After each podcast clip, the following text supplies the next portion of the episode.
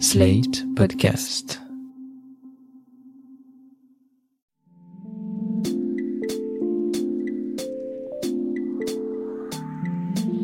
Salut et bienvenue dans Sa tourne par rond, le podcast qui répond chaque semaine aux questions que vous vous posez, quelles que soient vos interrogations, dans votre rapport aux autres, au monde ou à vous-même, vous les partagez avec nous et Mardi Noir, psychologue et psychanalyste, va tenter d'y répondre. Bonjour Mardi Noir. Bonjour Christophe. La question du jour nous vient de Léa, elle est assez simple et allez savoir pourquoi elle nous la pose, mais elle se demande si on peut devenir ami avec son psy. Je serais tentée de vous répondre par la négative et d'évoquer le fait qu'on ne paye pas ses amis pour leur parler, que le psy ne vous envahit pas de ses problèmes ou de ses questions comme le feraient vos amis, et qu'enfin c'est précisément parce que vous n'êtes pas ami avec votre psy que le travail est possible. Mais ce n'est pas exactement la réponse que je m'apprête à vous donner. Au tout début de ma pratique, une patiente m'a demandé à quel moment nous deviendrions amis, elle et moi.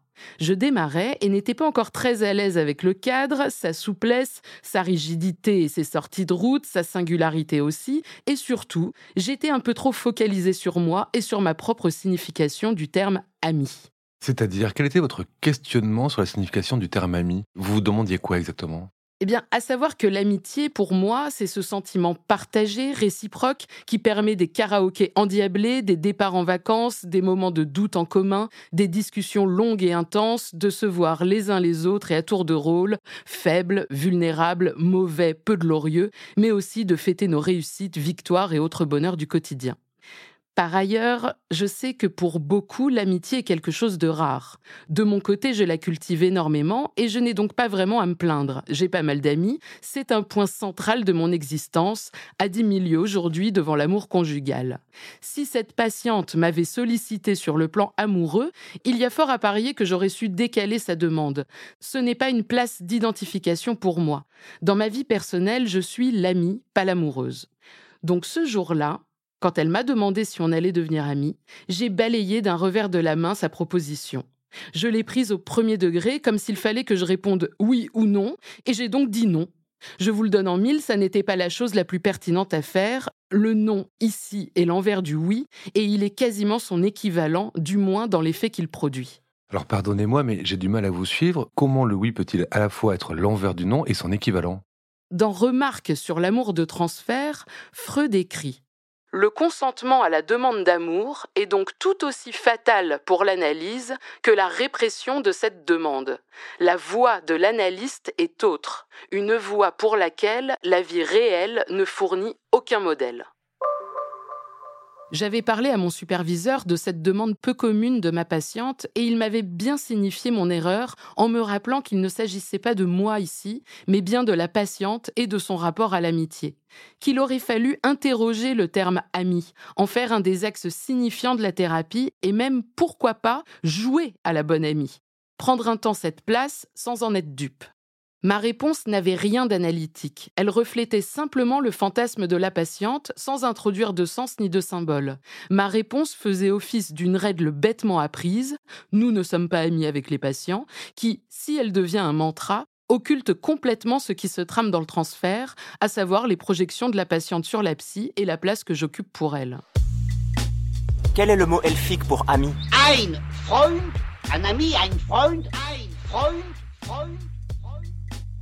Évidemment, nous ne pouvons pas être amis ou en couple avec les patients. C'est une condition éthique. Ici, le travail du psy est un travail de décalage de la demande parce que répondre, c'est déjà remettre en cause cette prémisse. C'est ébranler les fondations de la cure. Encore une fois, j'insiste. Dire non, c'est laisser entendre que ça aurait pu être oui. Et c'est louper complètement la question de la patiente, la question qui la travaille. D'autant qu'il est établi que si nous ne pouvons répondre favorablement à ces demandes, elles sont un lieu commun de beaucoup de psychothérapies, puisque celles-ci se fondent justement sur l'amour de transfert ou le reproche, l'agressivité, voire la haine. Des sentiments que les psys entendent, écoutent, questionnent, dynamisent, ils jonglent avec, habilement et subtilement. Il ne s'agit pas, comme je l'ai fait cette fois-là, de les renvoyer en pleine tête du patient, comme pour vite s'en débarrasser, Hop, vas-y, là, récupère ta patate chaude, c'est trop brûlant pour moi. D'une certaine façon, cette patiente a touché un point sensible.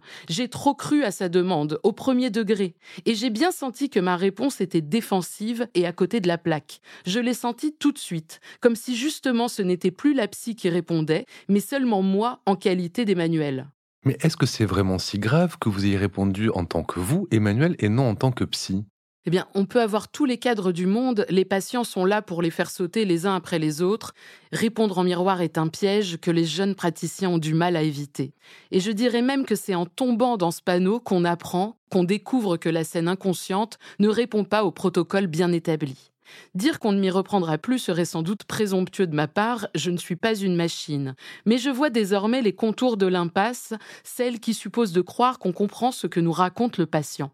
Ce semblant qui normalement caractérise les liens sociaux n'a rien à faire dans le lieu de la cure. Si on n'est pas là pour être amis, on n'est pas là non plus pour ne pas l'être. C'est un lien autre qui se noue, un lien qui a affaire au langage pour que le patient et lui avant tout puissent s'en saisir.